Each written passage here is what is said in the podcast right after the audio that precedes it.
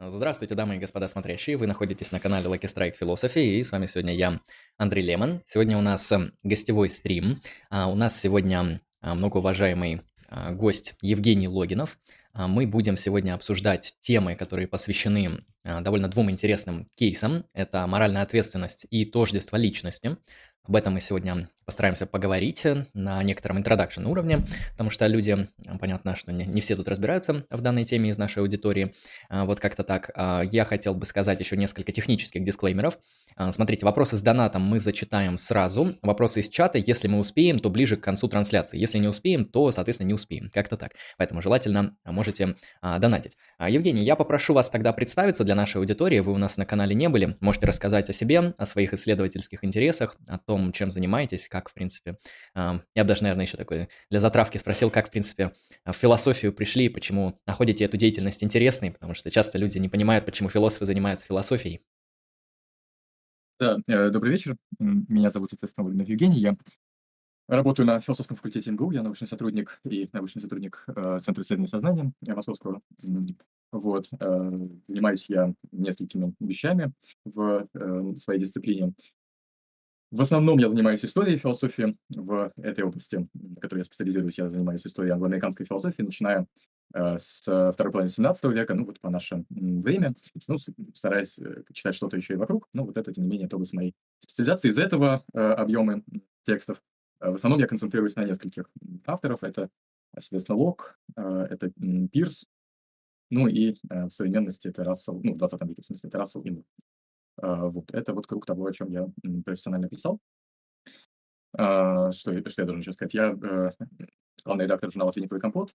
Естественно, э, вхожу вот в группу, которая его делает. И там был вопрос, как я ко всему этому пришел. Ну, я поступил на философский факультет, э, я его закончил, я написал диссертацию, меня взяли в штат, вот я преподаю. Никакой супер драматической истории за этим не стоит, просто философия — это довольно интересно, вот поэтому я этим занимаюсь.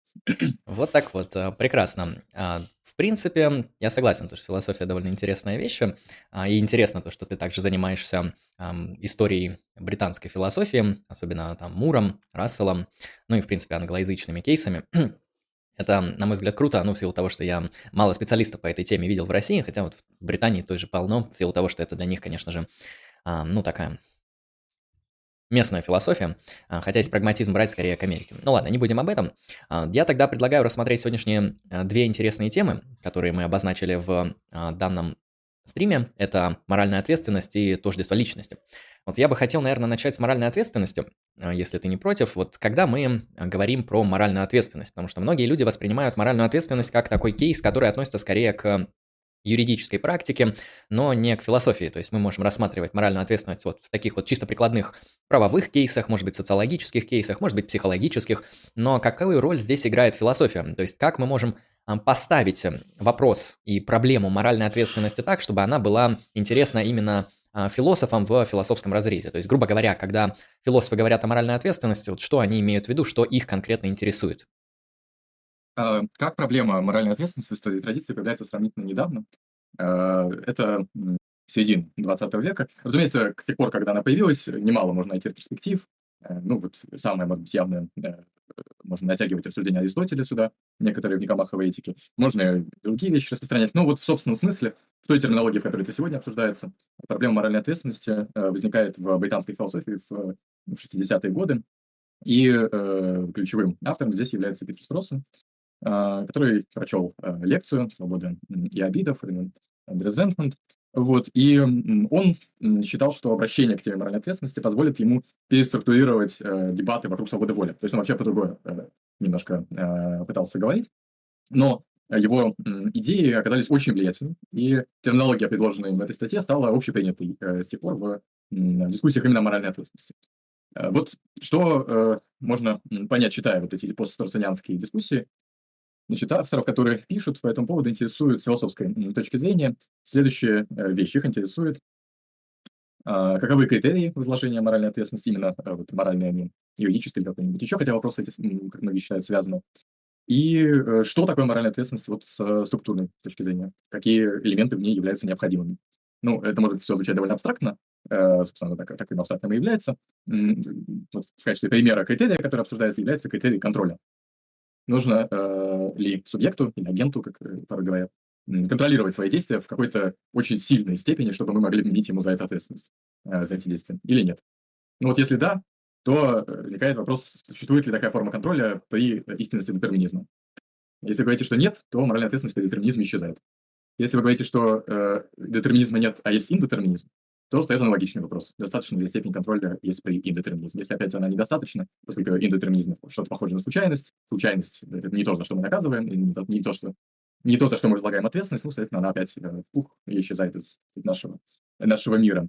А другим примером здесь является знание, это знание, что кто должен знать, чтобы вменить ответственность. Вот. А что касается структурных элементов, ну вот обсуждается за что мы, например, возлагаем ответственность. Мы возлагаем ответственность за поступки, за действия, э, или мы достаточно, например, э, убеждений. Вот. И на самом деле, когда мы ругаем э, убийцу, например, или да, что-то такое не очень драматическое, ругаем казнократа, э, мы на самом деле осуждаем не то, что он э, обчистил казну, а мы обсуждаем, осуждаем его нормативную установку плохую. У него есть плохая нормативная установка, что можно, значит, красть. Вот это мы осуждаем. Вот такие э, дискуссии, собственно, и составляют большую часть той литературы, которая возникла после Строссена по поводу моральной ответственности. Довольно интересная дискуссия. Я как понимаю, она пересекается ну, с большим множеством вопросов. Вот э, ты высказался и о свободе воли, и о детерминизме. А правильно ли я понимаю, что, например, когда мы задаем вопросы о наличии агентности у того или иного человека, это также может относиться и к топике моральной ответственности, и насколько вот а, этот дискурс пересекается, например, когда мы говорим о критериях агентности и о критериях моральной ответственности. Мы а, говорим о разных вещах или плюс-минус это довольно пересекаемые вещи? Это пересекаемые вещи в той, в той э, степени, какой мы говорим о моральной агентности. То есть э, вполне, вполне представимая ситуация, когда э, некто является агентом, но не является при этом моральным агентом. Вот моя кошка, например, явно является агентом. Она что-то делает, дуршит. Э, вот. Но назвать ее моральным агентом в том же смысле, в котором моральным агентом э, является человек, я, например, ну, было бы опрометчиво. И я бы, наверное, еще хотел уточнить, как мы можем вот ты говорил о второй проблеме, которая связана, соответственно, с определением моральной ответственности.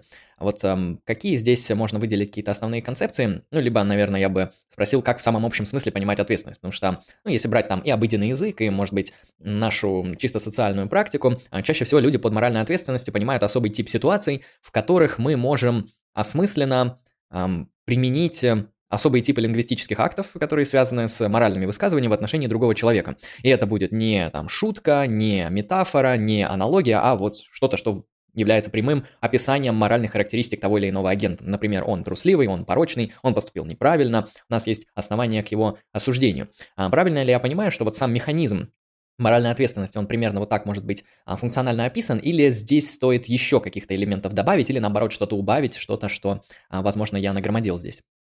Нет, я думаю, на базовом уровне это все совершенно так. Пожалуй, единственное, я не говорил бы о том, что эти акты лингвистические, потому что осуждать э, я могу, э, не пользуясь языком. Я могу, ну, вот, собственно, строссманская идея состояла в том, что я, э, например, осуждаю э, эмоции. Вот, я могу испытывать негодование, если, э, не знаю, кто-то обижает э, слабого в отношении этого кого-то, я испытываю негодование. Вот сам акт испытывания негодования – это осуждающий акт. Угу, вот. Хорошо. В этом смысле это не обязательно должно быть э, вербально выражено. А, ну, то есть чисто некоторая психологическая установка по отношению к человеку да. уже достаточно. Угу. Да. А вот если а, теперь подходить к самой проблеме моральной ответственности, вот ты выделил несколько критериев, ты выделил один из первых довольно интересных критериев контроля. Mm-hmm. Ну да, я думаю, на первый взгляд он для многих является интуитивно достоверным. Я, наверное, постараюсь его как-то сформулировать. То есть мы ответственны за действия тогда, когда совершили их, грубо говоря, мы, когда результаты этих действий, они находились под нашим контролем. Или вот, все, что ну, произошло... Это два разных критерия. А, это два разных это, критерия, ну, Потому что первый ты сказал, э, совершили мы, это, это критерий тождества личности. Это, многие считают, что это вот это, это несомненный принцип, что, например, нельзя осуждать, так можно сформулировать, нельзя никого осуждать или хвалить за такие, ну, до прощения скажу, действия, которые совершил не он или не она. Вот. Э, вот в этом смысле должно быть, когда имеет место правильное возложение моральной ответственности, э, отсюда аналитически следует, что была сохранена тождество личности. То есть, если, возможно, меня правильно похвалить за какой-то мой вчерашний поступок, э, вот мы, мы знаем, что мы правильно меня хвалим, из этого точно следует, что это был я. Вот. Но это еще ничего не говорит о контроле. Угу. А вот если это... выделять принцип контроля, как бы мы его сформулировали? Ну, вот второе, то, что ты сказал, да, что я должен обладать правильной степенью контроля или правильным типом контроля над действием. То есть В зависимости от концепции, э, вот эта правильность будет насыщена каким-то содержанием. И если мы здесь вводим принцип контроля, то я как понимаю, для него есть какие-то такие вот необходимые значимые характеристики. То есть э, я полагаю, мы а, считаем, что там, как, ну, там младенцы, они, наверное, не контролируют свое поведение так, как взрослые люди, животные не контролируют так, как люди, ну и люди в аффекте, наверное, тоже не контролируют свое поведение так, как рациональные там какие-то здравые агенты. И а, какие обычно критерии вот э, при конкретизации вот этого контроля а, выделяют?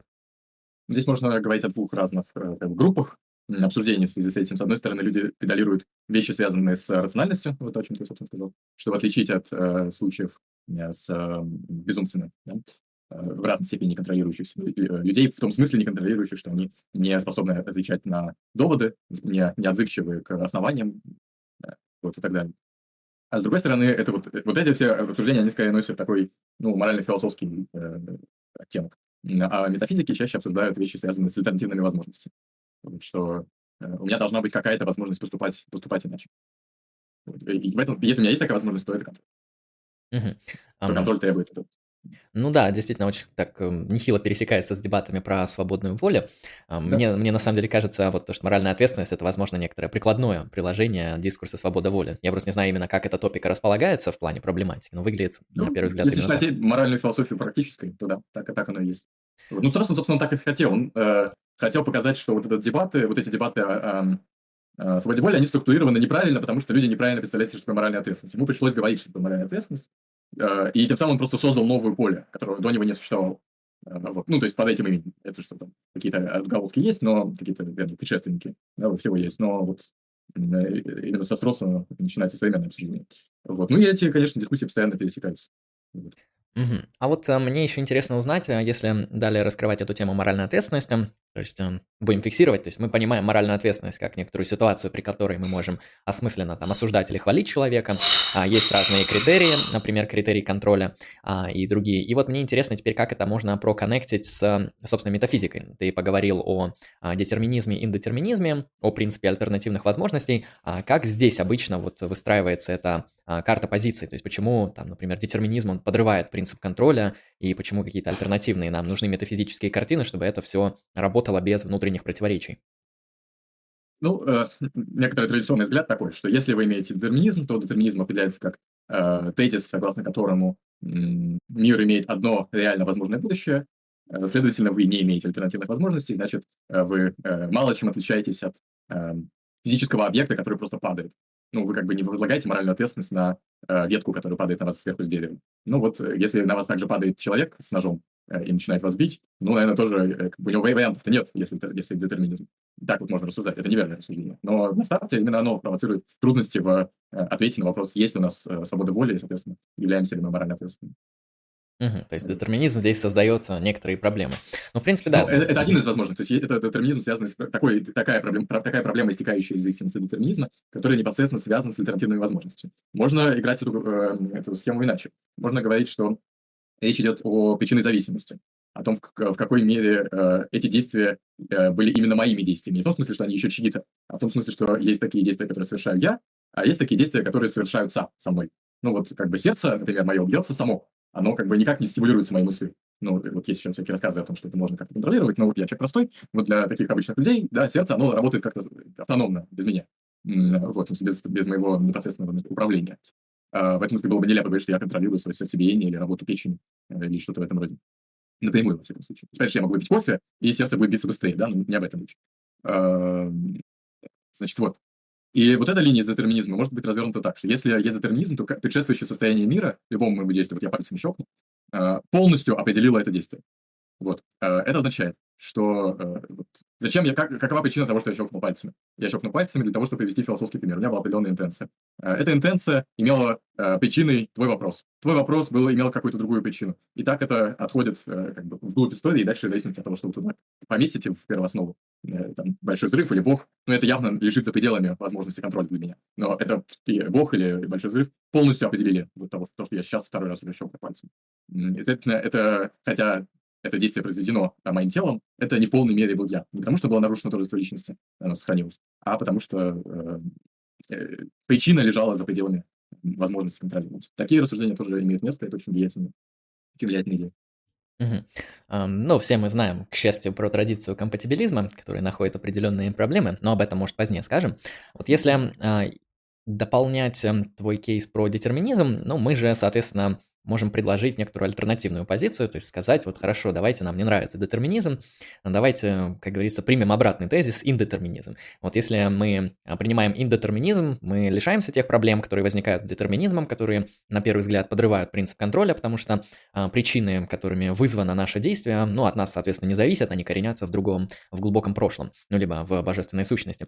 И вот, эм, ну, если мы скажем, там, нет, мир не детерминирован, он индетерминирован, тогда нам позволит принцип контроля это сохранить, или все еще проблема остается? Опять на уровне базовой дилеммы, проблема, которая была с детерминизмом, исчезает, но она, э, ну, проблема, тем не менее, и проблемы есть, только другие. Э, это проблемы, связанные с э, связкой между тем, кто действует. Я начал слышать свой голос, очень правильно. Угу. А, вот, значит, с тем, кто действует, и самим действием.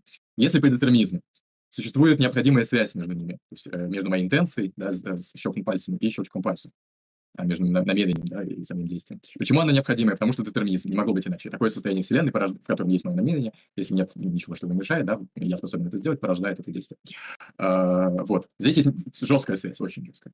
А в случае с индетерминизмом жесткой связи нет, возможно, другие сценарии. А это очень похоже на случайность, мне кажется. Что раз нету прямого перехода, ну, значит, нет как бы достаточных оснований считать, что это действие необходимым образом со мной, со мной связано. Это похоже на то, что вот я подбрасываю монету, э, да, и она крутится, падает э, решкой. Ну, есть некая вероятность, как она упала. Э, да, и, и что? Ну, то есть я не, от меня не зависит, какая из этих решек в итоге упадет. В этом смысле я не полностью определяю результат своих, своих намерений, то есть свои поступки. Я опять лишаюсь моральной ответственности. Ну, естественно, свободы тоже. То есть я уже определяюсь не необходимыми связями, а случайными закономерностями. Э, но это... Ну, случайные закономерности так Симирон. Э, ну да, э, случайные... случайные закономерности. Это вероятностные закономерности, да, но тут существенно, что вот степень контроля здесь кажется недостаточно. Ну, то есть она такая же, вот как многие, так, что вот будто бы вы подбрасываете монетку. Некоторое начало действия есть, вот за это вы можете нести ответственность, то есть за возникновение вас интенции. Но за само действие уже нет. Тут как бы вышло, не вышло, это уже, так сказать, не от вас зависит. Но как только вы так говорите, вы можете сказать, что вы теперь возлагаете ответственность только за интенции, а действие это ну, опционально. Но как бы возникновение интенции, оно столь же недетерминировано, оно столь же вероятностно. И это концептуальная схема проигрывается еще раз, и вы, собственно, тогда теряете ответственность уже из интенции. Ну, как говорится, повезет, не повезет. А, да, да, это довольно интересно, потому что даже когда люди впервые ознакомливаются с дебатами про свободу воли, они полагают, что вот есть жесткий детерминизм, и решение жесткого детерминизма коренится в индетерминизме, что индетерминизм позволит, например, либертарианской свободе воли каким-то образом существовать. Но mm-hmm. здесь, соответственно, тоже закрадываются проблемы, потому что особо-то не важно. Там, мир индетерминирован, детерминирован, это все равно будет очень сильно подрывать и либертарианскую свободу воли, и похожий на это кейс вот в контексте принципа контроля, о котором мы а, говорим. А вот я бы, наверное, еще задал такой вопрос. Меня, меня интересует, когда философы говорят про моральную ответственность, говорят ли они о степени? То есть говорят ли они о некоторых степенных рамках моральной ответственности? Потому что там те же юристы, они могут сказать, что за неосторожные преступления там вины меньше, да, за умышленные преступления там вины больше. Ну, так работает, например, там правовые системы большинства стран. А если говорить о философских основаниях всего этого, есть ли тут какие-то кейсы, исследования, там, концепции, теории по поводу вот э, демаркации там, степенных или качественных различий нашей моральной ответственности? Это очень хороший вопрос. Э, я не уверен, что он очень активно обсуждается э, в литературе, но вот в нашей конкретной недавней литературе такое, э, такое обсуждение есть. Вот мой бывший научный руководитель, нынешний глава моей кафедры, Вадим Ильич Васильев, он считает, что понятие у него есть работа по свободе воли, и у него есть свое представление моральной ответственности, значит, он считает, что понятие степень ответственности является э, самоочевидным, вот, что оно является ясным, отчетливым, и тот факт, что ну, понятие не является самоочевидным, оно является ясным отчетливым, а самоочевидным является утверждение, что э, ответственность имеет степень, что в зависимости от того, насколько сильно злая, например, у меня была воля, э, я несу там разную степень ответственности. Вот. Э, вот так он себе это представляет. Мой, соответственно, коллега, тоже ученик Васильева, Артем Петрович Беседин, вот Артем писал недавно, в прошлом году, работу, где он пытался показать, что это совершенно не самоочевидно. Вот. И что как только вы отказываетесь считать, что э, это самоочевидно, вы перестаете понимать, что такое степень ответственности. То есть, да, в юридических случаях это есть, ну, это там, в зависимости, например, от должности, да, вы несете разную степень ответственности за то или иное э, правонарушение вашей организации. Э, но это как бы почему так происходит? Потому что это прописано на уровне э, ну, контрактов, э, кодексов и так далее. А в случае моральной ответственности мы не имеем дела с некоторым небесным списком э, обязательств, которые каждый из себя, э, с которым каждый себя соотносит. Такого нет. Да? Это более такая болотистая, что ли, сфера, чем право. И это хорошо. А, вот, иначе мораль превратилась бы в право. А, поэтому вот если вы... Это просто нужно подумать вот это самому.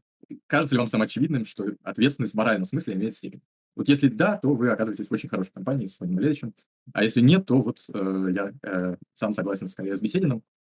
Я тоже не думаю, что в ответственности есть степень. Вот. Эти а, кейсы, которые подводят нас к этому, они содержат э, ну, некоторую подмену. На самом деле мы всегда меняем ответственность э, количественно, да, одинаковым образом, мы просто варьируем ее качественно. Э, мы говорим просто, мы считаем этого человека ответственным за то-то и за то-то, или не считаем его ответственным за то-то и за то-то.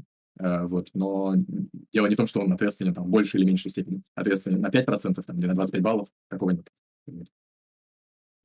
Это довольно интересно. А мне кажется довольно симпатичным кейсом Вадима Васильева а, в контексте вот того, что моральная степень моральной ответственности является самоочевидной, ну, действительно, еще бы она была не самоочевидной, все судебные системы, вся наша социальная практика, вся так работает и так далее. А мне просто кажется, что а, данный тип обоснования, он э, может быть применен на самом деле к очень многим вещам. То есть мы можем также сказать, что а моральные факты для нас самоочевидны. То есть, например, многие люди, они на таком интуитивном уровне скорее являются моральными реалистами. Они полагают, что моральные разногласия а, носят реальную природу, что это споры вокруг некоторого фактического положения вещей морального, а не просто высказывание своих эмоций, преференций или каких-то культурных предпочтений. А, ну и также... Нужно уточнить, что mm-hmm. именно считается самоочевидным? То, что существуют моральные факты или какие они? А, скорее то, что существует. С этим я согласен, это самоочевидно, да. Моральные факты существуют. А, вот, и я полагаю, что так можно с очень многими кейсами в философии, так можно и в сознание пойти, и там сказать, что квалитативные состояния также являются самоочевидными и так далее. То есть, эм, не кажется ли тебе вот здесь, что этого достаточно? Потому что для нашей практики, я думаю, да, это, конечно, достаточно, но а достаточно ли это для именно философского обоснования, а, в том числе проблемы вот э, степени моральной ответственности? Эм, это даст, тут мы имеем дело всегда, когда мы говорим о самоочевидности, с кондиционалом. Э, если это действительно самоочевидно, то это достаточно. Вопрос в том, действительно ли это самоочевидно. Поскольку э, эпистемология самоочевидности – это очень темная область, обратная сторона самоочевидности. Эм, всегда очень трудно объяснить другому человеку, у которого нет интуиции самоочевидности, которая есть у тебя, почему это самоочевидно, поскольку самоочевидность по определению не предполагает дальнейшего анализа. И в обратку, если кто-то говорит тебе, что вот это самоочевидно, ты, а ты не можешь заставить себя увидеть, что это самоочевидно, хотя ты делаешь все, что, все, что от тебя можно было бы потребовать в такой ситуации, то это просто случай, когда ты должен сказать, да, такая интуиция есть, я не понимаю, как можно ее иметь, э, я учту ее, но просто как э, факт рассуждения. Я не буду считать, что это самоочевидно. А, ну, я думаю, эту проблему можно, в принципе, некоторым образом дополнять экспериментальной философией. То есть, предположим, у нас есть экспериментальные методы исследования интуиции среди других людей, и мы, например, происследовали философов. Ну, кстати, был интересный опрос на Philosophy Paper, недавно вышел, вот результаты разбирали, очень хорошие. А, можно также опросить там других людей, можно опросить людей, которые связаны именно с этими кейсами, например, со степенью моральной ответственности, понятно, работают там юристы, и спросить юристов, для вас является ли это самоочевидным, то есть профессионалов в этом деле. И если у нас просто по опросам большая часть людей будет полагать, что это самоочевидно, то, я думаю, это будет а, довольно сильным свидетельством в пользу действительно самоочевидности этого объекта. Я э, до некоторой степени согласен. Э, вот эти философские, значит, экспериментальные философские исследования всегда довольно любопытны, но э, с ними есть некоторая трудность, связанная... С ними, с, ними, с ними есть две, два типа трудностей. Значит, во-первых, они очень плохие. Эти исследования не делаются профессиональными э, психологами, социологами, э, а делаются философами, которые пытаются переучиться на ходу. Э, и они зачастую, очень часто, вот, было немало скандалов с некачественностью этих исследований, и э, не то чтобы мы очень доверяем социологам, и э, социологам, социологам и психологам здесь, но все-таки они как бы постоянно этим занимаются, поэтому очевидно, что они должны быть лучше, чем э, философы-самоучки здесь. Вот. Поэтому э, все эти результаты надо понимать, значит, с большой долей скепсиса. То есть хорошо, что они есть, их надо учитывать. Э, может быть, даже стоит их делать, это пусть они продолжаются. Вот, но э, они не носят решающего характера никогда. Потому что в каждом из них есть проблемы в дизайне, есть проблемы в выборке, есть проблемы в интерпретациях, и это концептуальные проблемы. Значит, но, допустим, у нас есть некоторые идеальные исследования такого толка. Вот. Это возможно по себе, это возможно допустить. Но тут, мне кажется, То есть, что значит идеальное исследование? Мы собрали большое количество людей и правильно задали им вопрос, истолковав его смысл, э, как, как вы оцениваете такой-то такой-то высказывание? Или как вы реагируете такой, на такой-то такой-то кейс? Считаете ли вы, что здесь есть, например, ответственность, или здесь есть знание, или здесь есть э, сохраняется тоже личности? Вот все, значит, философские значит, наши сюжеты, мы, так, или один из них мы прогнали. Но э, проблема в том, что все наши вот эти философские тезисы, которые мы рассматриваем, они э, очень сильно завязаны на ту диалектическую ситуацию, в которой они, в которой они оказываются. Эти тезисы не самоочевидны, никакие, никакой из них не самоочевиден просто так. Вот. То есть это работает так. Вы задаете какой-то вопрос, вы обнаруживаете какой-то простой ответ, вы видите э, трудности с простым ответом, вы начинаете на них отвечать, и в такой, значит, э, диалектической игре между про и контра, неважно, происходит она у вас в голове у самого, или вы с кем-то дебатируете, вы развиваете э, да, обсуждение. И в какой-то момент вы вводите некоторый постулат, который считал, который, из которого исходила одна из позиций все это время. Вот этот постулат, дальше вы начинаете обсуждать, самоочевидно это или нет, он имеет смысл только внутри этой диалектической конструкции. Вот тот смысл, который он должен сыграть в, этой, э, в этом рассуждении, в, этом, ну, или в, этом, в этой аргументации. А, вот. Если его выдрать оттуда и просто бегать по улице и спрашивать человека, э, дорогой друг, вот этот принцип кажется тебе самоочевидным или нет? Особенно если это философия языка или что-то такое техническое. А, это практически бесполезно. То есть ему нужно будет объяснить в каждый узел вот этой диалектического пути, который привел к введению этого тезиса. Вот. А это практически невозможно. Чтобы его пройти, нужно очень много времени и специфического рода тренировка, чтобы осознать, почему мы сделали здесь этот ход, а не этот ход, почему здесь лучшая защита была это, почему было выбрано это.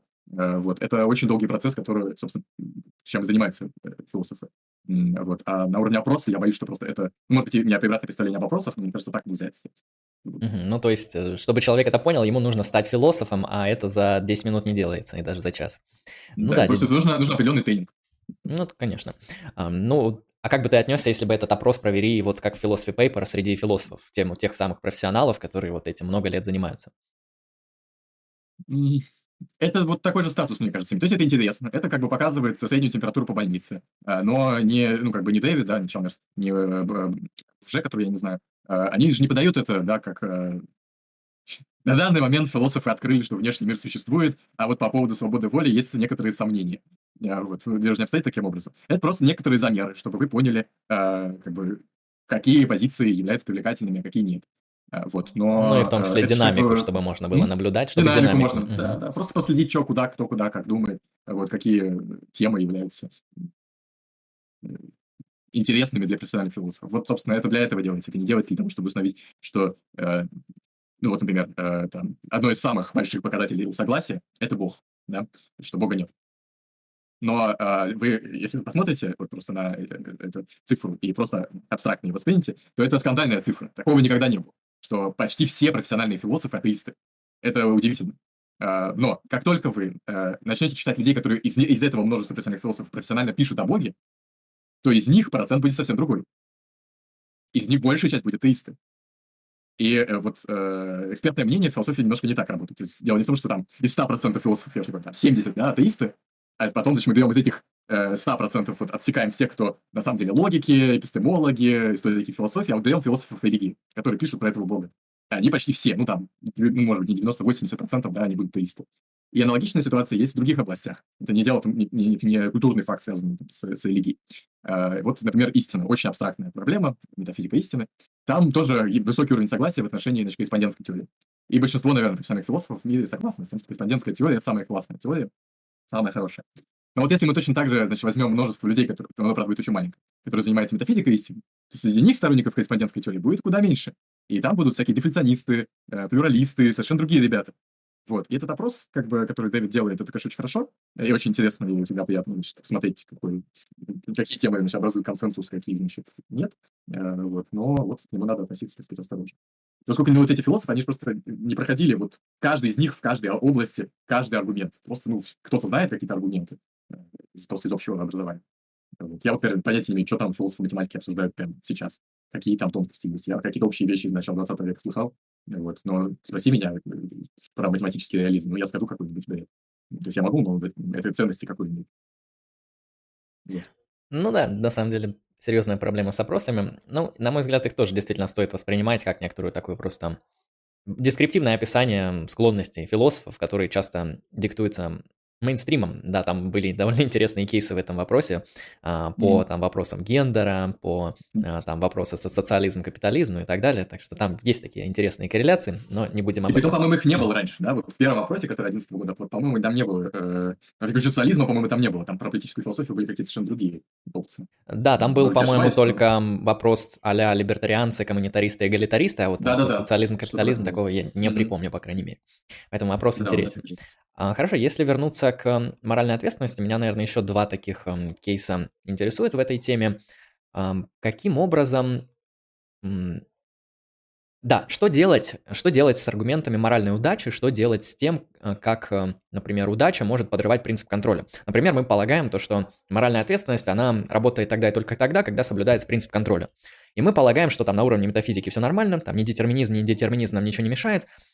Будет ли нам в данном случае мешать аргумент удачи? То есть, ну, мы можем также сказать, там куча наших, куча факторов вокруг влияют на нас, вот, и как вообще ам, как быть ответственным, когда возникает моральная удача и так далее. То есть, э, если здесь какие-то вот подходы, а, в которых мы можем сохранить моральную ответственность при моральной удаче, а, или эта проблема так и остается какой-то такой а, дискуссионной, ну, на самом деле, как и все проблемы философии, но есть ли выход э, потен- потенциальный или нет? Ну, вот, э, э, имеется в виду именно проблема моральной удачи или, или аргумент удачи? Это две разные вещи. А, Я, наверное, имею в виду аргумент удачи вот в данном кейсе. Аргумент удачи– это вот то, что, э, значит, э, э, Кейн разрабатывает, разрабатывал, эм, наверное, он продолжает об этом думать, наверное, точно. Значит, если это аргумент удачи, то аргумент удачи– это вызов для инкомпатибилизма. Э, То есть это если, э, если, если инкомпатибилизм в какой-то версии э, либертарианской, вернее, какой-то, не какой-то либертарианской, э, верен, то вот та самая степень контроля утрачивается, и оказывается, значит, что разница между моим благим поступком и моим нейтральным поступком никакая, ну, это разница удачи, в одном случае повезло, в другом нет, то вот, соответственно, отличить их не представляется возможным, значит, в обоих и там, и там не я являюсь агентом, не я должен быть субъектом моральной ответственности, Ну, тем, на кого мы ее возложим за благое действие.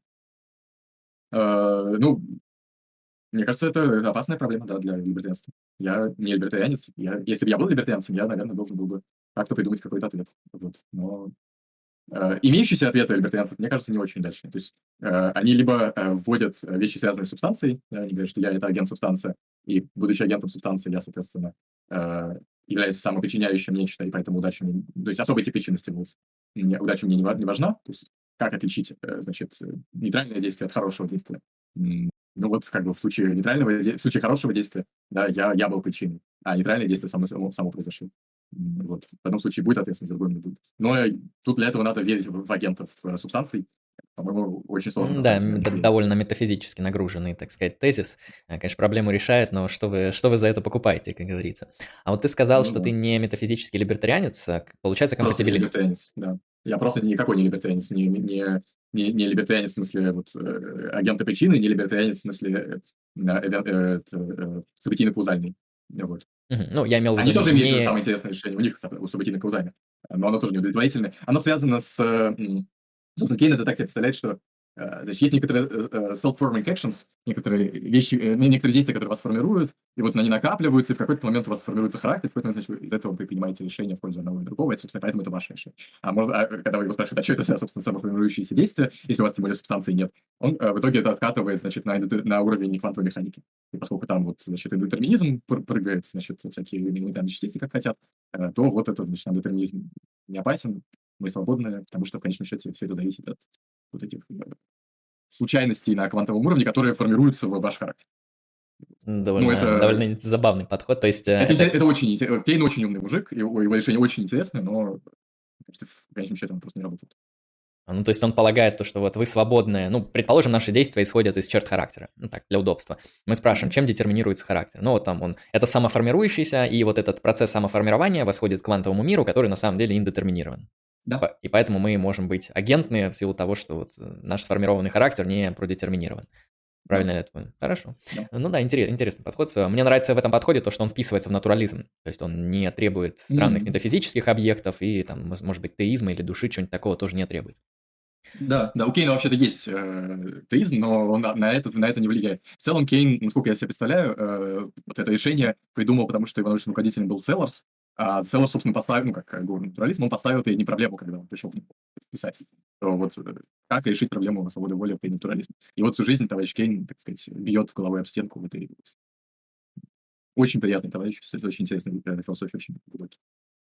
А, хорошо. Я бы тогда еще вот узнал, вот мы постарались рассмотреть проблему моральной ответственности со стороны того, как ее, как дискуссии ведутся вот на уровне инкомпатибилистского понимания свободы воли. А как эм, это все выглядит, если мы компатибилисты? А, ну, кстати, я же как понимаю, компатибилизм в разных версиях. Вот эм, я хотел тебя уточнить, если ты не инкомпатибилист, то компатибилист, наверное, полагаю. Ну, видимо, да, это. Ну, я просто не думаю, что ты жесткий детерминист, поэтому...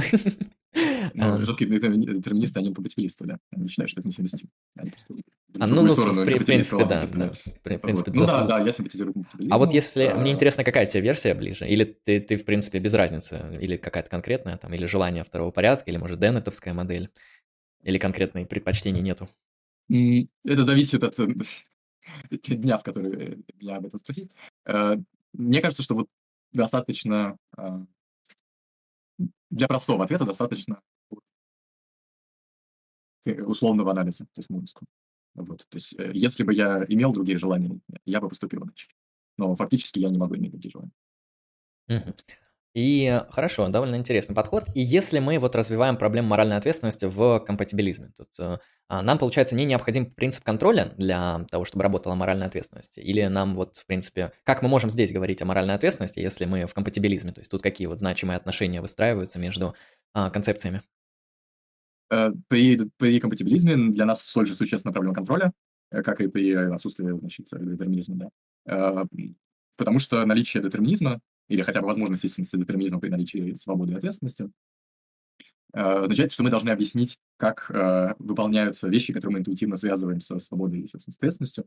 В каком смысле действия, за которые будет вменена ответственность, э, были моими действиями, не в том смысле, что они были, могли бы быть еще чьи-то, чьими-то действиями, а в том смысле, что я был их источником, а не что-то контролирующее меня, что я не марионетка, висящая, значит, на нитках судьбы или Бога, или естественных законов. Вот, это с одной стороны, что даже, даже должен ответить компатибилист, а с другой стороны, он должен, должен учесть возможность поступать иначе. Вот, то есть ее, ее в актуальности в его мире нет, то есть мир не может быть другим, поэтому следующее действие полностью определено в нынешнем состоянии Вселенной, поэтому актуальной возможность поступать иначе он решен. А, но вот он должен сказать, что он будет с этим делать. Он будет отрицать принцип альтернативных возможностей, он будет не изводить его на, с реального уровня на концептуальный уровень. В общем, тут он что-то с этим должен сделать, поскольку, очевидно, в представлении о свободе содержится опция, что я мог бы сделать что-то иначе. Так мы отличаем свободные действия от действий по принуждению. Угу. То есть здесь все еще также будет э, для моральной ответственности важен принцип контроля, но он будет свое основание искать не в инкомпатибилизме, а в компатибилизме. Да. А, хорошо. Тогда, в принципе, я думаю, по сегодняшнему обсуждению своб... моральной ответственности я все, что хотел, прояснил. Хотя я понимаю, что тема как бы необъятная, но так как у нас еще вторая тема, mm-hmm. поэтому я думаю, можем двигаться к тождеству личности, если ты не против. А, хотя нет, я сделаю один момент, я сделаю тут вопросы, выпишу из чата, точнее, задам из чата, которые именно про моральную ответственность, чтобы мы потом просто не скакали по темам. А, вот вопрос. Я правильно понимаю, что вопрос моральной ответственности идентичен вопросам о свободе воли? Ну, в принципе, мы так немного коснулись. Не совсем. То есть сейчас мы обсуждали его действительно так, потому что это, так сказать, первое э, с чего начинается эта некоторая вводная, да, точка, из которой входит дискуссия о моральной ответственности. Но на, современной, на, на уровне вот современных дискуссий литература моральной ответственности может вообще не содержать упоминаний или содержать очень походе упоминания о проблеме свободы, а проблема свободы может касаться ответственности тоже, так сказать, э, показательной. Вот. То есть в целом люди, которые интересуются, свободны ли мы, э, это они как бы одно настроение, да, одно занятие, а другое занятие — это люди, которые, которые пытаются выяснить, э, что должно быть выполнено, чтобы атрибуция ответственности, ну или возложение ответственности имела э, обоснованный характер. Uh-huh. Это два разных вопроса. Можно просто, отвечая на второй, сказать, что нужна свобода. И тогда они оказываются очень близки. Но свобода — это явно не, не единственное, что нужно. Вы можете иметь свободное действие, за которое вы не несете ответственность. Вот, собственно, нет никакого морального смысла в моем щелчке. Я не подаю им сигнал, э, признаюсь вам, я не подаю, не подаю им сигнал убийцам, э, не даю э, не подаю сигнал, что с моего счета переписались деньги на благотворительный фонд и так далее. Это просто щелчок, просто философский пример. тем не менее, если я свободен, свободное действие, но моральной ответственности я за него не несу. Угу. Хорошо. Так, следующий вопрос. Ну, мы на него тоже кратко ответили. При компатибилизме есть моральная ответственность? Да, есть. То есть, в принципе, это мы тоже рассмотрели. Так, и пока по моральной ответственности кейсы закончились. А, ну, если эту тему как-то итожить, я как понимаю, вот я, наверно, тебя так и прямо и спрошу. Вот как бы ты, в принципе, определил моральную ответственность? Вот мы, а, как-то посмотрели, как эту дискуссию можно там влево-вправо толкать, как вокруг нее можно выстраивать работу. А вот с твоей точки зрения, с личной, как наилучшим способом можно там определить или говорить о моральной ответственности? Ну, э, э, то, что я сейчас скажу, это презентация того, что я думаю о результатах некоторой коллективной работы. Э, то есть это не в смысле я сам это придумал. Э, значит, э, в потому что я скажу, есть несколько авторов. Это, э, значит, Артем Юнусов, Андрей Мерцелов, э, Максим Гаврилов и я. Э, вот, это, вот, собственно, результат некоторой нашей совместной продумывания этой области. Значит, под моральной ответственностью лучше всего понимать такое отношение, э, которое име, э, такое отношение э, ответственности, которое имеет некоторые структурные э, элементы. Это моральный агент, то есть тот, на кого мы возлагаем моральную ответственность, моральный фактор, э, то, за что мы возлагаем моральную ответственность, это, например, могут поступки или убеждения, э, значит, моральные значения и моральные оценки. Э, значит, моральные, я уже забыл, как это разделяем, моральные оценки, по-моему, это хорошо и плохо, а моральные значения это, это итог всего этого возложения, а именно утверждение человек несет моральную ответственность за что-то. Вот, то есть э, моральная ответственность в целом может быть сведена к актам возложения моральной ответственности, которые имеют вот такую, э, такую структуру. Чтобы эти возложения имели э, обоснованный характер, должны выполняться э, некоторые условия, вот, собственно, базовые условия, условия контроля. Оно э, не должно быть, вот это я уже сам думаю, очень сильным, в принципе, оно может быть достаточно слабым. Мы можем при некоторых случаях возлагать ответственность за э, вещи, на которые мы, которые мы напрямую не контролируем. В частности, мы напрямую не контролируем все свои убеждения. Э, почти у всех у нас есть те или иные байсы, те или иные искажения. А, вот. И мы не контролируем их в полной мере. А, вот мы не обязаны каждую минуту своего времени проверять, значит, чисты ли наши помыслы во всех отношениях, э, каждое ли наше убеждение соответствует моральному идеалу. Это сделало бы просто жизнь невозможной. А, но, тем не менее, за наличествующие у нас плохие убеждения, всех есть, кроме святых, мы несем моральную ответственность, хотя мы их не контролируем. Вот. И чего еще? Значит, еще должны выполняться два условия. Это условие знания, человек должен обладать некоторой позицией, из которой он мог бы узнать э, вещь, за которую он будет нести ответственность. В частности, вот все-таки к своим убеждениям мы имеем доступ. Это доступ непрямой зачастую, и это то, что мы можем узнать в результате э, психологических тестов, в результате глубокой значит, саморефлексии, самопроверки и так далее. Но все-таки мы можем это узнать. Это не скрытые полностью от нас вещи. Поэтому мы находимся в позиции, с которой мы можем их узнать. Что практически все узнать мы их не можем. Но в отношении каждого мы находимся в позиции, с которой мы можем узнать эти вещи. Поэтому мы несем ответственность, хотя нет контроля и нет актуального знания. Тем не менее, само условие знания в таком слабом, условии, в слабом смысле должно присутствовать. Есть третья вещь, которую я э, хуже э, себе представляю. Это, и она более абстрактно сформулирована. Это то, что мы называем психологическим условием. Это должны быть некоторые э, нормативные установки, э, за которые несется ответственность. И они должны иметь некоторый моральный статус. То есть э, моя установка о том, что э, вьетнамский чай вкусный, не, не, не имеет морального статуса напрямую. Он может иметь какой-то деривативный моральный статус, но сам по себе он никакой.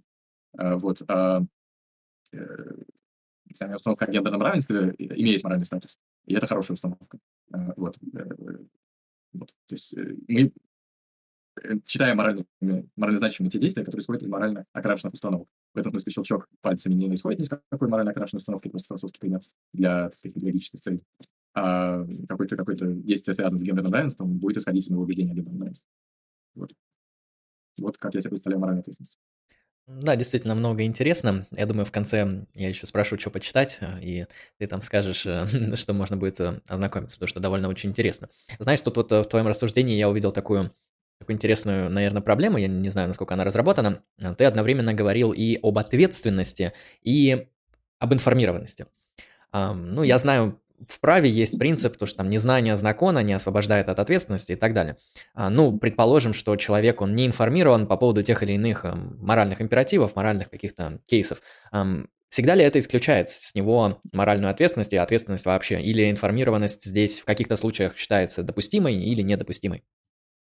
Это э, очень интересная дискуссия, э, которая, в отличие от дискуссии о контроле, не очень хорошо разработана. В 2017 году вышел большой сборник, большой, большой, большая книжка про это, вот, э, да, исторические условия моральной ответственности, вот, но есть некоторая, да, дискуссия по этому поводу, но не очень большая. В целом оно вся крутится вокруг, вокруг представления о, значит, виновном, виновном незнании. Вот считается, что, значит, мы возлагаем ответственность в случае, если есть достаточное знание, мы снимаем ответственность, если мог знать, да, что какие-то обстоятельства имели, э, имели место. А, вот, но дальше стоит вопрос. Вот это мое незнание. Оно само по себе является виновным, ну или там предусудительным. Вот если является, то деривативным образом, производным образом я являюсь ответственным и за те действия, в результате которых, которые стали результатом моего незнания. А если мое незнание носит невинный характер, то с меня снимается ответственность. Вот это некоторая стандартная э, позиция. Но э, вот она э, может быть дополнена э, тем, что есть случаи, когда незнание носило невинный характер, но тем не менее, ну или можно так читать его, что оно носило невинный характер, но тем не менее мы возлагаем ответственность по нормативным основаниям. Яркий пример здесь – это деятели, великие деятели прошлого, относительно которых мы не сомневаемся в их э, глубочайшей рациональности и разумности, и всяческих их интеллектуальных добродетелях, которые, тем не менее, совмещали эти интеллектуальные добродетели с расизмом, например, вот, э, который мы считаем предусудительным сегодня.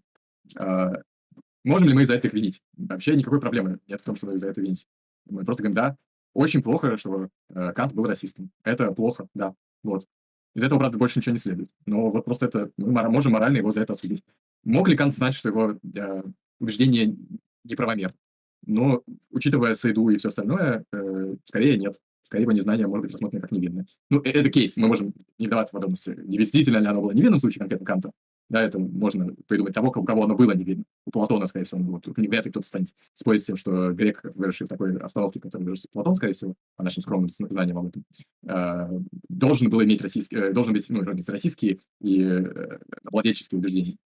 Хотя у Платона не такие уж действительно в этом отношении, какие могли бы быть. Но мы можем его за это осудить. Это просто, ну да, плохие были люди. Но это для теории очень важно в том смысле, что показывает, что даже в случае невинного незнания мы можем использовать негативные установки просто очень слабый. Мгм. Хорошо. Ну да, действительно интересная тема, и много в ней а, крутых вопросов. Я хочу тогда перейти мягко к тождеству личности. В этой теме я чуть побольше знаком. Она мне самому интересна. А, Как-то раз я решил посмотреть, что такое корабль Тесея, и пришлось уйти немножко поглубже. Хотя именно метафизика тождества мне кажется, довольно сложной и в некоторых моментах скучной темой, но когда мы применяем метафизику тождества к, к чему-то, что для нас важно, например, к нашей личности, мы получаем какую-то более-менее интересную дискуссию а, и проблему. Вот если как-то саму проблему ставить, вот тождество личности, персональная идентичность или личная идентичность, вот когда философы они говорят, а, какую проблему они пытаются решить, как бы ты этому подвел, как бы ты это проартикулировал? А, проблема тождества личности – это проблема, а, связанная с выяснением условий истинности и условий осмысленности высказываний, отождествляющих разные степени развития личности э, по типу высказывания «я 27 или 28 лет, и я в 5 лет» — это одно и то же лицо. Вот. Высказывание такого типа содержит некоторые э, термины. Это термин, соответственно, одно и то же, термин «лицо», э, термин э, «я», ну и некоторые простые термины, которые не, вызывают, не вызывают философского недоумения и не вводят, э, так сказать, нас в философскую задумчивость, ну, вряд ли кого-то заденет э, указание на возраст конкретный, там, 5, 15, 28 лет. Э, вот, это кажется вполне, э, вполне понятно. Вот. А другие все вещи не очень понятны. Вот что такое я, э, что такое одно и то же, и что такое лицо, это, ну, менее понятно. Можно, так сказать, разную степень непонятности здесь э, Ну, самое очевидно непонятное, это что такое я. Вот. И, я, я правильно да, понимаю, вот когда мы говорим про я, это про антологию личности? Да, да, антология, ну, тут мы немножко можем сдвинуться. Антология личности– это все-таки э, смежный вопрос, но другой. Э, да, вопрос о природе «я» – это вопрос о персон... Ну, даже не так. Ну да, пусть будет. Для, для ответа на вопрос, что является правильным референтом э, «я» – это вопрос персональной антологии. Что мы такое, к, к чему, какого рода вещам мы относимся с наиболее общей категориальной точки зрения. Являемся мы субстанциями, набором свойств, процессами, событиями и так далее. Вот. Но персональная онтология все-таки отделена от тождества личности. Тождество личности – это, э, вот в собственном смысле слова, это исследование условий э, сохранения во времени, вот той штуки, которой мы, мы являемся. Поэтому это смежный вопрос, все-таки разный. Угу. Ну, то есть вот этот анализ диахронического нашего да, тождества. Да, то есть ну, можно сказать, что мы абсолютно не способны ответить на вопрос о э, онтологии личности. Э, мы, мы, да, мы должны занимать разумную агностическую позицию. По-разному самым можно их эксплицировать. Эм, но мы можем ответить на вопрос о сохранении. Такая позиция вполне возможна. Она очень разумна. Мгм. Хорошо. Я бы тогда начал с именно диахронического анализа личности, потому что оно ам, наиболее интересно, хотя можем, если у нас будет время, и про антологию личности поговорить. А, Соответственно, вот когда, ну, в принципе, я думаю, проблема для людей понятна, да, по, по какой причине мы можем обоснованно считать, что мы в прошлом а, являемся нами же в соответствии с нашим настоящим положением вещей. То есть мы в прошлом это как бы мы или нет, или да, а если да, то почему? А какие здесь э, основные, так сказать, мейнстримные популярные подходы а, чаще всего выделяют? То есть на основании чего, соответственно, мы можем в этом времени а, сохраняться и иметь преемственность? Ну, э, некоторая традиционная четверка – это психологический подход, биологический подход, субстанциальный подход и нарративный подход. Э, ну, есть всякие более маргинальные вещи, типа там э, отрицание всего этого, да, нигилизм, что вообще не сохраняется, или а критериализм, что нет такого критерия. Ну, это, это интересные, но все же маргинальные подходы.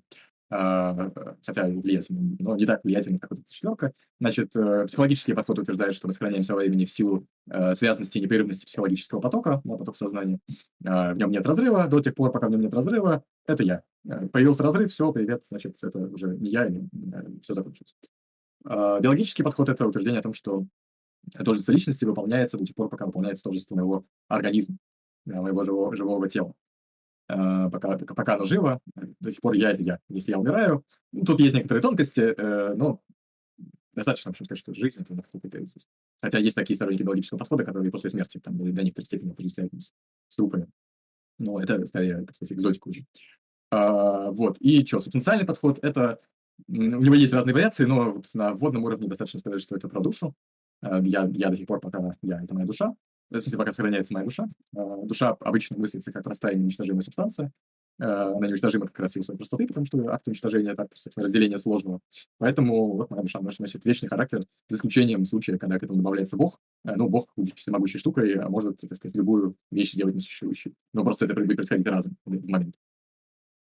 И нарративный подход – это подход, утверждающий, что вопрос о тождестве является неправильно поставленным, и правильнее было бы его, так сказать, переменить на вопрос о том, кто мы такие, а не что сохраняет во времени, и кто мы такие, это наш нарратив. Это та история, Правильно ли я понимаю, нарративный подход хочет показать, что проблему нужно перенести как раз-таки в антологию, в антологию личности? Ну, вы обязательно в антологию. Они э, в целом... Ну, на уровне текстов это не так. Они не говорят об антологии личности. Э, не, не Деннет, вот из классиков об этом не говорит, не более современные ребята, типа э, Шехман, да, Мэри Шехман. Ну, во всяком случае, Шехман, пока она была, значит, нарративисткой, э, она вот про антологию личности не говорила, она потом немножко съехала, там, у нее отдельный свой собственный подход, и вот тогда она стала говорить об антологии личности. Но она заимствует этот термин, потому что этот термин обычно используют э, люди, которые ближе к э, биологическим, кругам вот, биологического подхода. Да, э, собственно, главный, кстати, нынешний товарищ здесь это Колсон. Вот он очень много говорит про и антологию личности, и смежные с ней темы. И вот э, Шехман пишет об этом, реагируя на Олсона. Вот. Но, в принципе, нарративистам эта терминология не нужна. Но вот в чем ты прав, в том, что э, концептуально они действительно нечто подобное осуществляют. Да? Они говорят, что я — это вот абстрактная некоторая сущность, такая, как вот рассказ. Угу. Вот. Хорошо, я вот так... Это четыре. Четыре основных. А, ну, не считая нигилизм, как говорится, нигилистические позиции никогда не бывают интересными, потому что они там ничего не признают.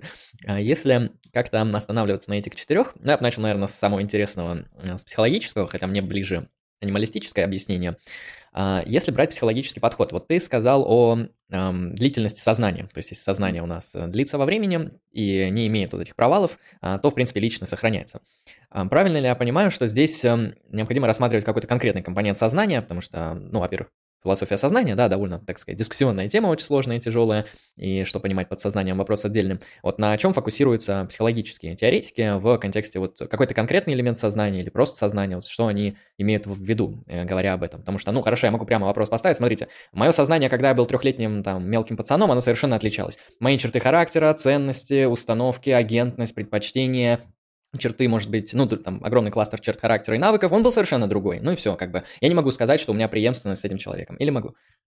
Uh, да, и вот именно в слове преемственности здесь весь ответ. Дело не в том, что мы сравниваем два набора uh, психологических свойств, да, элементарных свойств, uh, пятилетнего и 27-летнего. Это, разумеется, привело бы нас сразу к ответу, что здесь нет сходства, или оно минимальное, недостаточно для, для тождества. Речь идет о непрерывности, о том, что вот этот, значит, если мы берем СС этого 27-летнего товарища, его у него предшествующий СС, предшествующий СС, ну, в каждый момент имеется и в отношении каждого из этого момента времени есть два отношения. Это психологическая непрерывность и психологическая связанность. Значит, в одном случае речь идет о том, что предшествующие состояния сознания являются причиной последующих состояний сознания. Вот если не знаю, кто-то хочет э, курить, э, и не имеет возможности курить, э, то вот эта его значит, аддикция, да, его, жел... ну, его желание да, покурить станет причиной того, что он через какое-то время там, станет более злым, если он не сможет удовлетворить. Это грубый пример, но понятно, почему это случай.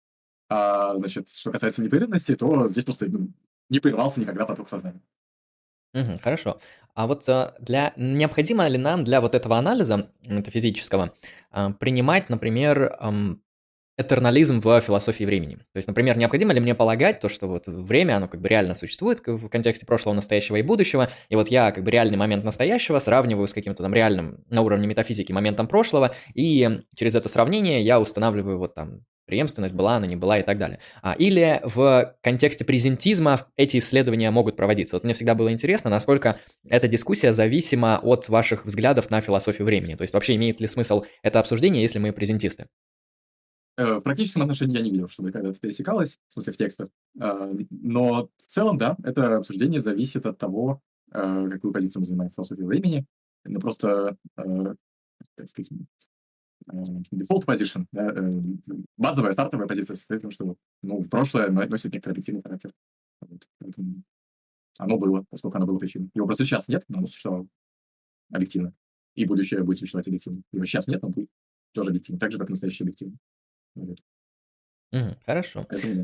Ам, ну да, это, знаешь, вот э, интерес этой дискуссии, наверное, в том, что она достаточно молодая, как-никак где-то во второй половине 20 века началась, хотя предпосылки можно и у Лока, и у Юма находить, но интерес в том, что кажется, что так много тех э, модусов, в которые эту дискуссию можно развивать, но фокусируется на что-то одно.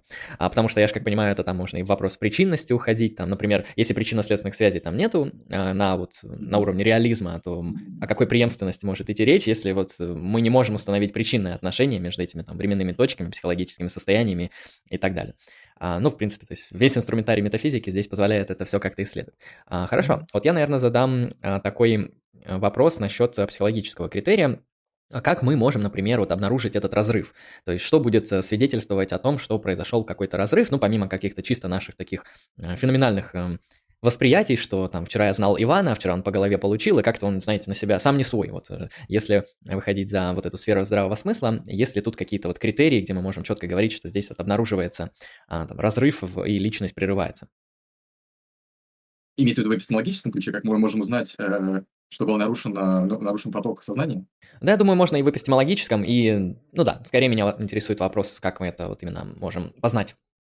Ну, в большей части значимых случаев это просто вероятностные критерии, то есть если мы имеем дело э, с существенной, э, значит, и резкой э, изменением личности, в том смысле, что э, вчера мы расстались с добряком не знаю, с добряком и социалистом, а на утро, значит, встретились с фашистом и, зл, и, и злым человеком, э, и ничто не указывает на значит, сходство черт характера, убеждений и так далее, ну, по всей видимости, произошла замена сознания. Но поскольку это в практическом отношении несущественно вопрос, то и эпистемология этого вещь несущественна. Ну, то есть есть вероятность на некоторые да, свидетельства. Если сильно поменялись, то, скорее всего, личность другая. Но в практическом отношении этот вопрос не значим.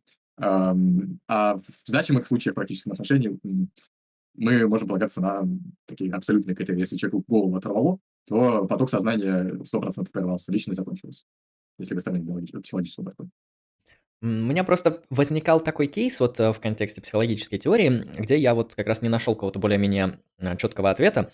А, например, да, мы полагаем, что личность связана с нашими психологическими чертами, и предположим, что некоторый человек, он очень сильно мотивированно пошел в какую-то религиозную организацию. Ну, мы знаем там ситуацию, когда там человек, не знаю, всю жизнь жил в Америке, ему все насточертело, уехал, не знаю, к буддистам там или в Индию, mm-hmm. ну, как Сэм Харрис какой-нибудь и другие люди. И, предположим, он, ну, за довольно короткий промежуток времени, он очень талантливый, там, не знаю, за три дня поменял все свои убеждения, практики и некоторые черты характера и склонности. Можно ли здесь сказать, что вот э, его личность теперь не его личность, просто потому что он поменял э, свои убеждения на другие религиозные? Зависит от типа, э, зависит от типа теории. Разумеется, есть э, подходы, которые концентрируются на ценностях или чертах, чертах характера, э, которые признают, что здесь просто мы имеем дело с другой, другим человеком э, и другой личностью. Э, вот. В случае большинства подходов все же мы не найдем здесь э, смены личности, если речь идет только вот о том, что, значит, он до этого был материалистом и нейробиологом, а потом стал, э, значит, буддистом, вот, и монахом буддистом вот, э, не будучи, то есть оставив, так сказать, нейробиологическое прошлое. Ну, потому что он не забудет этого прошлого, оно останется с ним в какой-то степени. Э, оно будет постепенно, может, вкнеть, но тем не менее какие-то сведения у него останутся и навыки тоже. Он пришел в это буддийское состояние, потому что что-то в его прошлом состоянии определило этот приход. То есть есть э, связанность, да, есть непрерывность. То есть не было такого, что ему выключили ментальную сферу, на какое-то время включили, а он уже буддист. Вот. Он, может быть, сам себе пытается выключить ментальную сферу, будучи буддистом. Вот. Но, это другой вопрос. Мгм. Хорошо. А, я тогда думаю, можно рассмотреть далее биологический подход, как он часто именуется, анимализм, а, я как понимаю, ну, или биологический подход. Мгм. Вот его защищает многоуважаемый Олсон. А кто-то, кстати, кто, кроме Олсона, кто-то вообще защищает, потому что я так посмотрел, он как будто один, один в поле воин. Это обычно, знаете, анималисты говорят, что, что Эрик всех нас поджал, и вот теперь все считают, что анимализм тождествен Олсон. Да нет, они, они, его не Олсон придумал. Это была, так сказать, а, группа авторов еще до того, как Эрик вошел, так сказать, в свою силу. Вот. А, ну и сейчас есть немало сказать, сторонников этого всего. Вот, то есть это он просто самый яркий, самый систематический и на самом деле очень, очень талантливый человек. Олсон, может быть, самый талантливый из тех с кем я когда-либо общался. Вот, э, человек с какой-то без, безграничным умом. Вот, и, и, разумеется, речь не про, не про эрудицию, а про, так сказать, интеллектуальные способности. Вот. Значит, э, анимализм – это не теория тождества личности. Анимализм – это теория, э, значит, онтологическая теория о личности. То есть это ответ на вопрос, что мы такое. Значит, весь анимализм сводится к утверждению о том, что мы – это животные. А, технически анимализм вот в, таком, в таком виде а, совместим с психологическим подходом. Вот если так его формулировать. Мы можем быть животными, собственно, вряд ли кто-то в современном мире отрицает, что мы животные. Практически все согласны с этим. Ну, может быть, кроме совсем уже религиозных фундаменталистов. А, вот. Вопрос в том, в существенной ли степени мы животные или нет. Вот специфика позиции анимализма, которую защищает Олсон, является в том, что мы, э, всякое, всякий объект, который является животным существенным образом, является... Э, всякий объект, который является животным, является животным существенным образом. Но это не биологический подход. Э, он, может быть, имплицируется да, с биологическим подходом, но то есть связан с этим. Но э, это не, ну, не одно и то же. Биологический подход – это утверждение о том, что мы сохраняемся во времени э, в силу сохранения нашего организма, нашего тела. То есть здесь акцент не на психологические характеристики состояния, а на характеристики организма. Да, то есть, э, как бы острую зазор можно увидеть, если вы, вы подумаете о гипотетических глубочайших состояниях комы. Сейчас с биологической точки зрения это оспаривается. Раньше вот 100% считалось, когда этот довод появился, что э, на третьей ступени комы э, нет ментальных процессов. Сейчас вроде как они могут быть фиксированы, но вот, допустим, что все-таки это, мы еще не знаем, мы считаем, что значит, что нет. Но вот психологически теоретик скажет, что все, личность прекратилась. Это просто, просто тело. Это больше не тот человек, который э, впал в кому. С ним можно, к нему, разумеется, можно испытывать ностальгические чувства, но это такие же вот, чувства, как фотографии вы испытываете. Эм, то есть, да, это приводит вас на мысль о дорогом человеке, но больше этого человека не существует. А, если вы, вы точно знаете, что его нельзя реанимировать, нельзя воскресить в нем значит, психологические способности, то, э, в общем, нет никакого смысла поддерживать в нем жизнь. Это не тот человек, который был, то есть, во всяком случае, не та личность, да, которая была до э, трагического впадения в кому. Э, и анималисты, сторонник биологического подхода, скажут, что это та же самая личность. Неважно, что кто там помнит, э, способен ли этот человек что-то понимать и так далее. Вот. Это ну, то есть пока живой, если не уходить да. в эти странные случаи, когда там после смерти тоже, а пока живой, э, личность сохраняется в этом кейсе.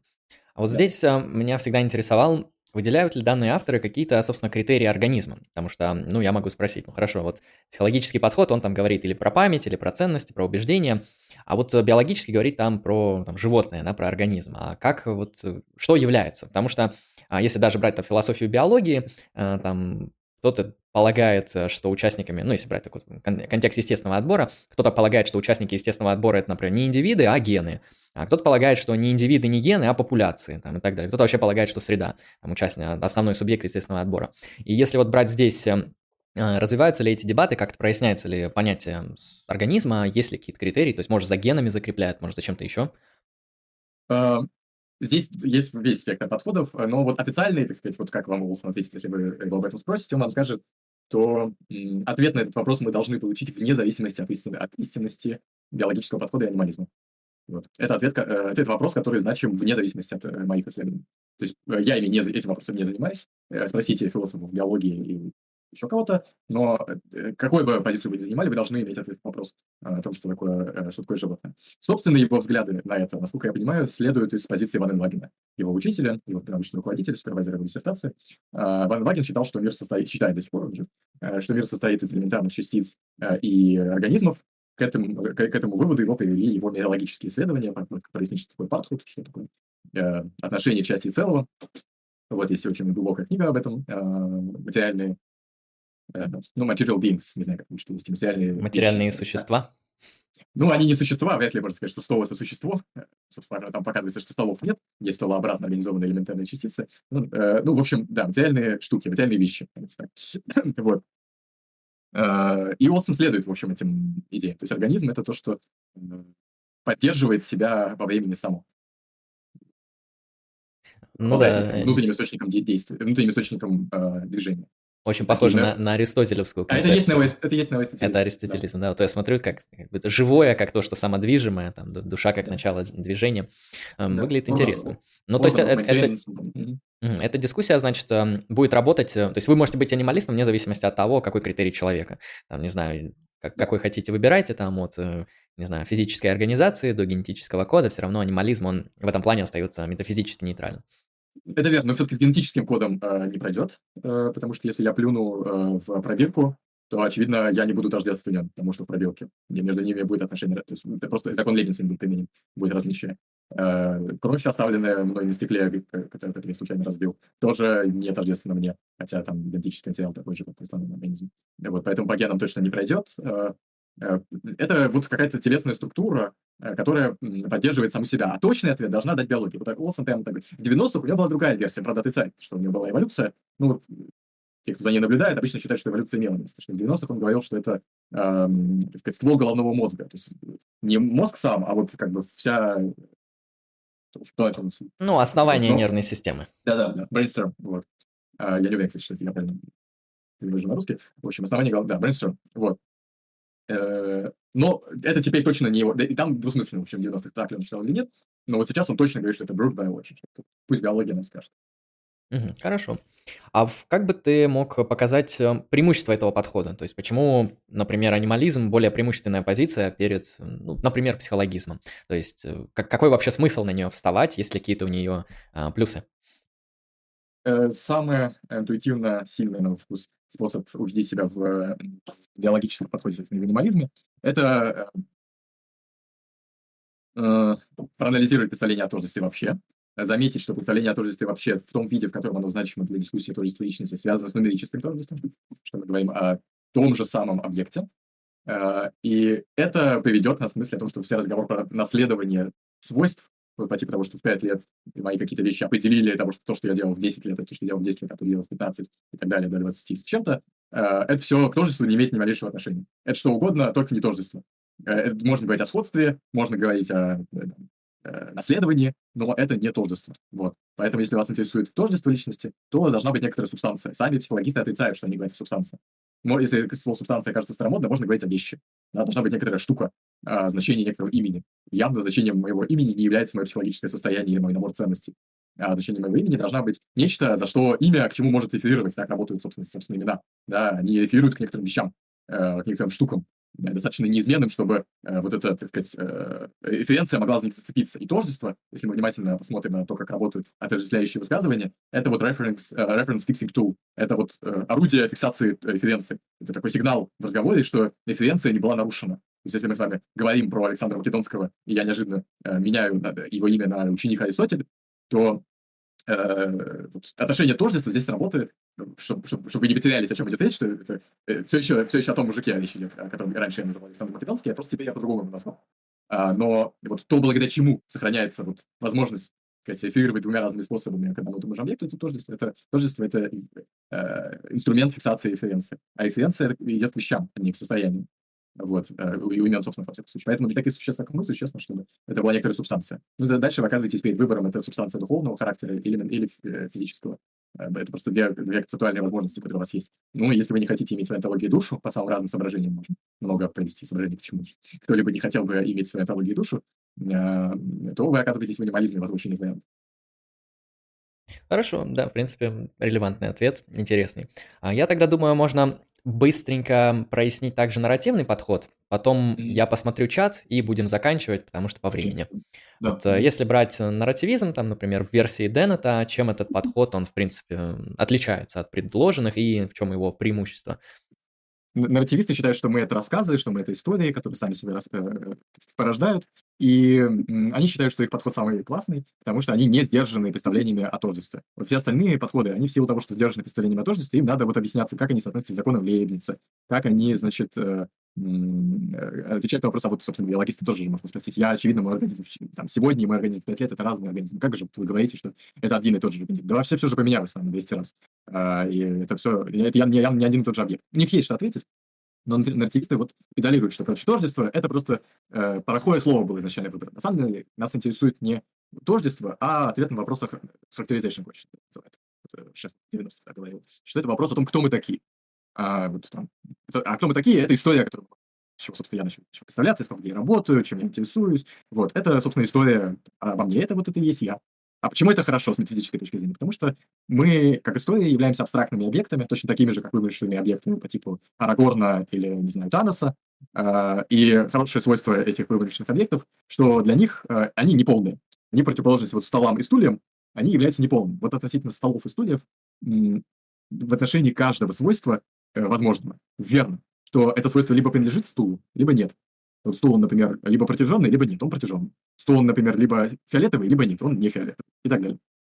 Вот в отношении э, вымышленных объектов, таких, такой как Арагорн, вот он вполне может не иметь какого-то свойства вообще. То есть, э, вот как известно, это, сказать, среди толкинистов подробность, что нигде у профессора не упоминается, что Арагорн носил штаны. Вот если э, строго подходить к тексту, то нет никаких оснований считать, что он был в штанах. И нет никаких оснований считать, что он был без штанов. Вот, и это такой объект, как Арагорн, не уничтожает. Этот объект неполный. Более того, если бы в, нач- в начале было написано, что у Арагорна длинный нос, а в конце было бы написано, что у него нос картошкой, я, я предполагаю, что это взаимоисключающие свойства носа, э, то эта книгу не разрушила. Ну, может быть, мы бы сочли, что это там плохой писатель ее написал. Но, тем не менее, такой вымышленный объект, как Арагорн, не был бы уничтожен подобным противоречием. А, вот, что, собственно, так и да, не уничтожился. Поэтому вполне может быть так, что у нас есть взаимоисключающие свойства, поскольку мы как бы вымышленные объекты. Вот так мы, считает Дэна, так считает. Мне хочется здесь прояснить некоторые моменты, mm-hmm. чтобы, чтобы понять, обнаружил ли я тут um, некоторый да, дискуссионный кейс. Um, правильно ли я понимаю, что нарративисты полагают, что между нарративом и нами Um, то есть нарратив это форма художественного, то есть по как бы своим свойствам это ничем не отличается от художественного повествования. Да, а, похоже. И я спрошу вот такой пример. А, например, вот у меня есть в руке, ну, у меня есть в руке ручка. И, например, я там знаю инструментарий там, физики, химии, и я делаю полное дескриптивное описание с помощью этих наук этой ручки. И я имею как бы теорию этой конкретной ручки и эту ручку. Я как понимаю, это не позиция нарративистов. Они не считают, что наши нарративы – это наши теории. Угу, то есть теория она. Да, не-не-не. Угу. Наши нарративы – это мы и есть. Вот. Угу, нет такого объекта, которым соответствует, кроме абстрактного объекта. Вот как с Арагорном. Есть дело не обстоит таким образом, что эта история, ну, предположим, что именно это правда, а не то, что думают некоторые толкинисты, что Арагорн — это нереальный персонаж. Это то, что придумал профессор Толкин из Оксфорда, написал историю о нем. Это история когерентная, но она могла бы быть не когерентной. И история от этого не была бы уничтожена, и объект не был бы уничтожен. Объект. Хорошо, если у нас наша личность — это то же самое, что и художественные рассказы, как мы можем тогда убедиться в их истинности? Потому что я полагаю, что если я говорю, что Арагорн это мужчина, это ложное суждение, потому что в мире нет ни одного объекта, если мы не модальные реалисты, а, который сделает это суждение истинным. А в то же время я говорю, я Андрей, я мужчина. А, предположим, это высказал как бы определенный нарратив. А, и как я могу проверить это суждение? То есть если это то же самое, что и художественные рассказы, то как они могут быть истинными? Они истинны в силу когерентности. То есть, не э, по теории не соответствия. Такого ну, они не говорят, что буквально, что они следуют теории соответствия, но конкретно здесь речь идет о соответствии, да. То есть э, они, ну, они как бы правдоподобны. То есть э, не будет такого, не будет такого случая в вашей истории, в которой э, кто-то будет рассказывать, что нашел вашу медицинскую карту, и на самом деле вы женщина, а, и нашел вас паспорт, и на самом деле вы не Андрей, а Вася. Женщина по имени Вася. То есть э, э, это делало бы вашу историю некогерентной. Но такие объекты допустимы в антологии. Некогерентные абстрактные объекты возможны. Это просто плохие объекты. Нам бы не было интересно читать такую историю, ну, если это не абсурдизм. Вот. Мы бы сказали, что там писатель, ты вообще читал, что написал? Вот. Э, но это не антологическая проблема. И они считают, что это большое преимущество, потому что все остальные э, теории тоже личности и другие антологии личности сталкиваются с проблемой э, того, что явно есть конкурирующее описание нас. Вот. И для них всех это проблема, потому что они полагают, что мы пол, полные объекты. А нарративисты говорят, да нет, это не проблема, это не баг, это фича, мы просто не полные объекты. хорошо. Я как понимаю, для нарративистов эм, проблемы с преемственностью личности не стоят, если там мы берем кейс загрузки на мозг, э, ой, простите, загрузки да. на компьютер, там телепорт, другой, это, да. это, это да. все работает. Да, а, так они так и говорят, что вот только мы можем полностью это решить, все остальные проваливаются. А если... А как они решают кейс? То есть как будет работать их кейс с поломанным телепортом? То есть где мы получаем две одинаковые копии? Возникнет, возникнет две истории, история разделится. Согласно этой истории, теперь есть э, два, два человека. А, то есть то, что О, эти теории, например, ну, там, по большей части убивает... одинаковые, это не, незначимо. Да. Нет, то есть э, это, уби... вот это убивает психо... Они так говорят, что убивает психо... это убивает психологический подход, потому что психологический подход думает, что он должен быть не против... что объекты, про которые он говорит, должны быть не... Э, их описание должны быть непротиворечивым. И действительно, здесь нет такого случая. Здесь мы имеем дело с противоречивым описанием. одновременно утверждается, что Вася, он на Марсе и на Земле. Э, ну, явно это бред, такого не может быть. Э, но если это according to the story, да, согласно этому рассказу, ну, вот такой рассказ. Ну, странно, конечно, да. Ну что? Ну, разделился. странную литературу не читали, почитайте. А, Хорошо, ну тогда, в принципе, да, тогда этот подход понятен. Хорошо, я тогда сейчас быстренько погляжу чат, ам, были ли тут какие-то значимые кейсы. А, Тут заходил Васил из Елды Богов. Привет тебе, Васил. Вот он задал вопрос, это скорее не по теме, он про некоторые организационные моменты.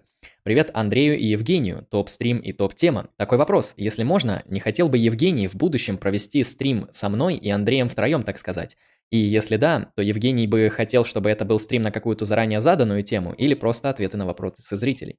А, Васил Ну, спрашивает, да. желаешь ли ты в будущем как-нибудь провести этот тройной стрим? Ну, давайте мы это в личке обсудим. Хорошо. А, Васил, если что, в личке. Так, и что тут так было про определение моральной ответственности, это мы сказали. Так, тут про любовь, э, так, это не то. Так, хорошо. А Философия наиболее полезна для продвижения своих ценностей, легче других э, на свою сторону склонять. Ну, это да, это вопрос чуть не по теме, точнее, кейс не по теме. Ну, знаете, когда как. То есть э, пр- продвигать свои ценности можно и через религиозные идеи, через политические идеи. Э, Философия лишь, лишь инструмент. Можно через дробовик свои идеи продвигать. Знаете, вы, э, вы выглядите очень убедительны, когда у вас есть дробовик, а у того, кого вы убеждаете, его нет. Вот это вы убедить можете даже без аргументов. Так что всегда это работает. А, Хорошо. Основные вопросы рассмотрели. А, Тогда, Евгений, будем заканчивать. Спасибо большое за участие, спасибо за а, ответы на столь сумбурные, интересные вопросы и темы. А, Если... А, да, два быстрых вопроса. Что вкратце почитать по этим темам? И можешь, в принципе, рассказать о тех проектах, которые я прикрепил в ссылке, чтобы люди знали, куда переходят. Э, Ну, что почитать, соответственно, по тоже личности, по моральной ответственности есть, ну, по каждой из тем есть по выпуску Финипа Компота. Э, Вот их легко найти везде, где вы можете их найти. Вот. Там довольно обширные, значит, есть э, вводные части, есть специальные некоторые э, тексты по отдельным кейсам, есть кое-что переве- переведенное из классики по этой и другой теме. Да, в же личности там кусок из Томаса Рида переведен, а в э, моральной ответственности там, собственно, Стросом переведен вот базовый, базовый текст. Есть кое-что еще, сказать, если по русскоязычному м, говорим. Парфит переведен, э, а именно, собственно, базовая статья Дерека Парфита, ключевого теоретика э, тождества личности 70-х годов, вот, начиная с 70-х годов там, до конца его жизни. Э, Она переведена, тоже есть, по-моему, в Омском научном вестнике выходила, ее можно найти, она так называется, тождество личности. Это то- базовый, базовый текст по этой э, теме. Есть работы некоторых э, коллег, которые этим занимаются. Э, Вот кого можно рекомендовать читать, это э, Игорь Гаспаров, и воронежский философ, очень хорошо разбирающийся в этой области, и просто ну, очень острый, острый ум. Вот. У Марии Александровны Сикацкой есть работы по тождеству личности тоже в высшей степени достойны. По-моему, Сергея Левина есть кое-что. Не, не по-моему, а точно есть. Что об этом можно почитать. Вот автор. э, Андрей Нехаев, э, Тюмени.